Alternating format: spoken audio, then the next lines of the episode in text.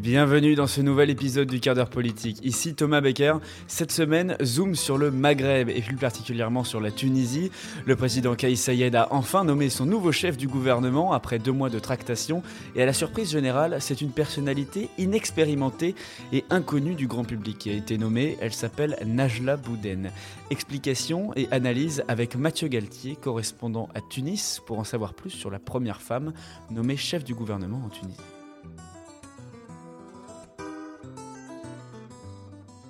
Bonjour Mathieu Galtier. Bonjour. Euh, vous êtes euh, donc journaliste euh, basé en, Tunisie. vous travaillez notamment avec, avec Libération. Cela faisait plus de deux mois que les Tunisiens étaient sans gouvernement. Les observateurs politiques attendaient avec impatience de savoir qui allait être nommé chef de gouvernement par le président tunisien Kais Sayed. Et c'est tombé donc le 29 septembre dernier. Najla Bouden va être investie première ministre de la Tunisie. Alors, ma première question, elle peut paraître simple, mais qui est Najla Bouden oui, la question est simple, la réponse est beaucoup plus compliquée parce que c'est une inconnue. Euh, concrètement, sur la scène politique, elle est elle est totalement inconnue. C'est une euh, professeure euh, doctorante qui a un doctorat en géologie, spécialisée dans le dans le secteur pétrolier. mais voilà, elle a enseigné à, à l'ENIT, donc qui est l'école nationale d'ingénieurs de Tunis, qui est l'une des écoles les plus les plus cotées de, du pays. Elle a fait des missions, elle a fait des missions euh, auprès du ministère de l'enseignement supérieur, où elle a notamment euh, travaillé en collaboration avec la, Banque mondiale. On y reviendra peut-être tout à l'heure, mais c'est important à noter. Donc euh, voilà, un, parcours totalement hors du circuit politique, ce qui en cela est assez normal quand on connaît le la configuration de, et les sentiments de KSAID envers les partis politiques et la, et la politique traditionnelle. Euh, mais c'était quand même une surprise. Alors, un, elle est. Alors, vous avez dit Premier ministre, c'est super intéressant. En fait, elle est chef de gouvernement officiellement. Et en Tunisie, c'est la différence est très très très importante parce que Premier ministre, ça renvoie aux années Ben Ali, dans le sens où c'est euh, donc quelqu'un qui est au, c'est juste le premier des ministres, donc qui, qui est vraiment, euh, il reste aux ordres du président alors que chef de gouvernement, c'est censé être quelqu'un d'un peu plus indépendant.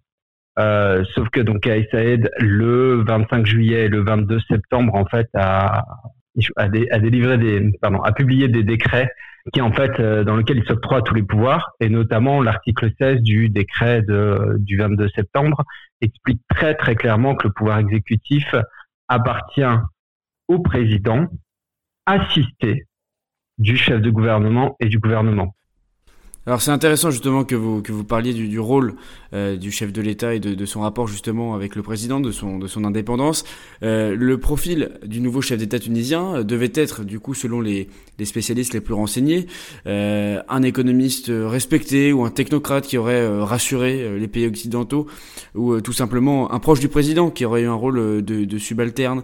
finalement est-ce que Najla Bouden ne cocherait pas toutes ces cases? En même temps crédible mais très proche du président sans lui faire d'ombre alors, la première des cases, c'est que, comme je disais, elle euh, ne vient pas de parti politique et elle n'a pas de passé non plus militante politique. Euh, Kaya Sayed est vraiment sur une ligne anti-parti politique depuis, alors, depuis le début, lui, depuis, depuis 2011, où il est arrivé sur la, la scène euh, lors de la Révolution, et encore plus lors des présidentielles, de la campagne présidentielle de 2019, il est vraiment sur une ligne euh, d'un refus du euh, d'une démocratie représentative avec des partis euh, des partis politiques. Ensuite, oui, elle a une crédibilité, notamment comme je disais, elle a travaillé auprès de la Banque mondiale. Alors c'est très important parce que la Tunisie est en ce moment très très endettée. Euh, elle a lancé. Oui, oui, allez-y, euh, je précise ma question du coup justement par rapport à, ça. Vous avez déjà évoqué au début de, ce podcast que c'est un événement parce que c'était une femme, et je voulais justement vous poser cette question et c'est assez important. Est-ce que l'on peut parler d'une réelle avancée euh, dans l'égalité homme-femme, d'une preuve de l'émancipation des femmes en Tunisie euh, qui va culminer avec cette nomination, ou alors justement il faut prendre des pincettes, regarder le contexte politique que vous venez d'évoquer, la Tunisie par exemple qui est en train de négocier son quatrième prêt avec le FMI depuis 2012, donc cela va peut-être permettre au président, euh, bon l'expression est peut-être un petit peu simpliste, mais de se mettre les Occidentaux dans la poche, je ne sais pas. Euh, donc est-ce que c'est euh, plus un coup politique? Parce que je crois que Kais Sayed, ce n'est pas le premier militant de, l'égalité entre les hommes et les femmes, hein, si j'ai bien lu votre article. Oui, exactement. alors, du coup, c'est effectivement un coup politique. Alors là-dessus, le président de la République, même s'il il, euh, il, critique, euh, il critique sans cesse les partis politiques et les politiciens professionnels, euh, se comporte vraiment en, vrai Machiavel politique tunisien, parce que du coup la nomination d'une femme, bah, la société civile a, a, a salué évidemment cette nomination, tout en de suite nuançant en disant il faudrait qu'elle ait un minimum d'espace de, liberté pour euh, qu'elle soit pas simplement inféodée au, au président. Après, ça reste effectivement euh, très mineur. Le président est effectivement très très conservateur. Il s'est toujours euh, déclaré, par exemple, contre l'égalité euh, homme-femme dans l'héritage. C'était c'était notamment une, une, question pendant pendant les dernières présidentielles. C'était une thématique qui est qui est revenue. Euh, parce que l'ancien président qui, qui, est décédé avait lancé une commission euh, pour éventuellement euh, voilà établir cette, cette égalité dans l'héritage. Euh, Kais Sayed a toujours s'est toujours déclaré contre. Et, et, oui, ce n'est pas le plus fervent des, des féministes. reste voilà, reste que cette nomination effectivement est une est une avancée. Et donc ça a été apprécié, vous l'avez dit par la par la population. Il y, a, il y, a, eu vraiment des réactions positives. Voilà, ça a été alors, par la population, je, dirais par la société civile, par les organisations, euh, par les ONG euh, locales, internationales et voilà. Donc, c'est plutôt un bon point. Les, comme vous l'avez dit aussi, les pays occidentaux ont plutôt été, euh, voilà, ont plutôt pris ça comme une comme une bonne nouvelle et et voilà. Sauf que eux aussi, alors si on parle vraiment des des bailleurs internationaux, alors les, les principaux créanciers, c'est en Tunisie, c'est le FMI, c'est la Banque africaine de développement, c'est les pays européens, dont, la France. Euh, eux, à l'origine, ils auraient préféré, dans l'absolu, euh, c'était l'un des candidats d'un des noms qui circulait, c'était Marwan El Abbassi, qui est le, gouverneur actuel de la Banque centrale tunisienne. Euh, c'était plutôt eux, pour eux, c'était plutôt leur leur candidat favori. D'accord. Alors justement, vous, vous parlez du, du, taux de chômage euh, dans, chez les jeunes. Euh, elle a été euh, professeure, hein, vous, vous l'avez rappelé, euh, mmh. enseignante à l'École nationale des, des, ingénieurs de Tunis. vous dites dans votre article qu'elle elle, elle, était appréciée par ses anciens élèves. Est-ce que vous en avez rencontré certains depuis sa nomination? Qu'est-ce que qu'est-ce qu'ils disent justement de, de, de, de Najla Bouden non, alors je n'ai pas encore euh, pu, pu rencontrer ou parler directement à des, des anciens élèves. Euh, J'ai eu accès à des, des professeurs de, de, qui effectivement me, confirmaient qu'elle était, euh, une professeure bien bien vue des, élèves. Après, elle était, c'était pas forcément non plus la, professeure la plus la plus charismatique. voilà, c'était pour reprendre une expression qu'on m'a dit, c'était une professeure euh, lambda qui était, enfin, qui était très bien, très compétente. Alors, tout le monde s'accorde sur effectivement sa, compétence, qu'elle était plutôt, elle avait plutôt effectivement un bon contact avec les, les étudiants, une bonne communication. Donc ça, ça pourrait éventuellement l'aider pour pour former un gouvernement euh, voilà. Pour l'instant, effectivement, assez peu de, de retours là-dessus. Je suppose qu'après, comme tout professeur, on peut trouver des étudiants qui vont nous dire qu'elle est bien, d'autres qu'elle est pas bien. Euh, donc, euh, donc c'est toujours un peu aussi à prendre avec euh, avec un peu des pincettes. Mais mais là, ce qui est sûr, c'est qu'elle rentre dans une toute autre dimension et et voilà. Je alors je, personnellement, je ne sais pas si ses compétences professorales même si elles étaient très très bonnes, très fortes, vont vraiment beaucoup beaucoup l'aider euh, dans, dans ce qu'il attend. Mhm. Alors justement, dans ce qu'il attend, euh, vous me tendez une perche pour ma dernière question. Euh, elle va être investie, hein, c'est ça, parce que là, elle n'est pas encore officiellement première ministre ou elle est, c'est ça, il faut qu'on faut attendre l'investiture. Euh, ouais, alors c'est compliqué. Elle est, elle est donc elle a été nommée euh, parce que le Kaïsaïd étant un professeur de droit constitutionnel, il est euh, il, a, il a issu des décrets très très pointillés. Voilà, ah bah ouais, il, il manie très bien la façon de euh, détourner, de détourner la Constitution sans, sans le dire.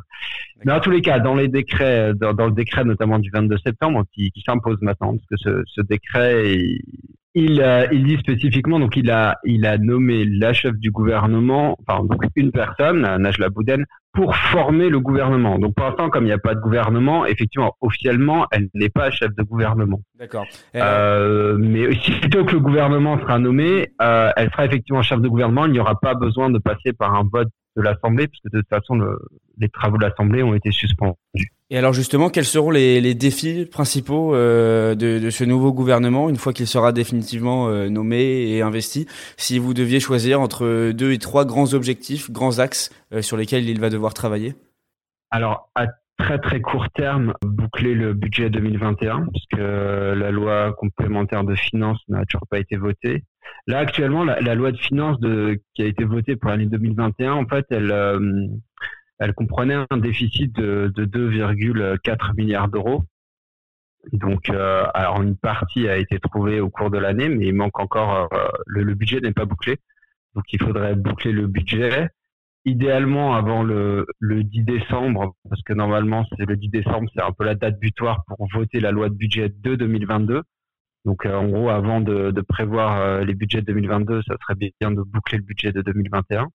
Donc bon, ça c'est le premier défi. Après, l'autre défi, ça va être de se faire accepter par la population et par les corps intermédiaires. Je pense notamment à l'UGTT, donc le, premier, le syndicat principal qui est très très très très puissant en Tunisie. Et ensuite, éventuellement, même de d'essayer de se démarquer du président pour pas que ce gouvernement passe simplement pour des, des collaborateurs ou des secrétaires, euh, des secrétaires plus plus euh, du de la présidence.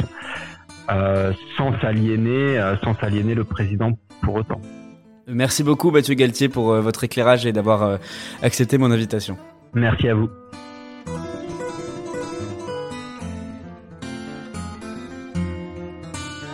Voilà, merci à Mathieu Galtier pour euh, sa fine analyse de la politique tunisienne. Et je, me, je, vais profiter de cette conclusion justement pour euh, vous dire qu'un nouveau gouvernement a été euh, officiellement investi, puisque j'enregistre cette conclusion après notre échange avec Mathieu Galtier. le 11 octobre, Najla Bouden a donc nommé 25 ministres, et parmi eux, un tiers de femmes dont leur mission est de restaurer la confiance et de lutter contre la corruption, voilà, selon les mots de Najla Bouden. Alors rappelons que la Tunisie vit toujours hein, sous ce régime d'exception dans lequel le président Kaïs Saïed l'a plongé en concentrant les pouvoirs. Euh, le nouveau gouvernement euh, est donc principalement composé de technocrates et d'universitaires. Euh, et il est d'ailleurs intéressant de remarquer que certains ont été reconduits à leur poste. C'est le cas de Toufik Sharfeddin au poste de ministre de l'Intérieur, un proche de Kaïs Saïed ce qui symbolise le maintien de l'emprise du président sur les choix de la chef du gouvernement. Najla Bouden va devoir définir une feuille de route claire pour ce gouvernement afin de s'attaquer à la situation économique qualifiée de critique par la Banque centrale tunisienne. On comprend déjà que sa tâche principale va être de rassurer les bailleurs de fonds internationaux. C'est la fin de cet épisode du quart d'heure politique. Merci de l'avoir écouté jusqu'au bout. Je remercie Mathieu Galtier pour sa participation à cet épisode. Vous pouvez retrouver ce podcast sur toutes les plateformes de streaming, euh, Apple Podcast, Spotify, Deezer. C'est à vous de choisir. Et bien sûr, n'hésitez pas à liker, à partager, à commenter euh, ce podcast pour que nous soyons chaque semaine encore plus nombreux à l'écoute du quart d'heure politique. Je vous retrouve au prochain numéro et d'ici là, prenez soin de vous.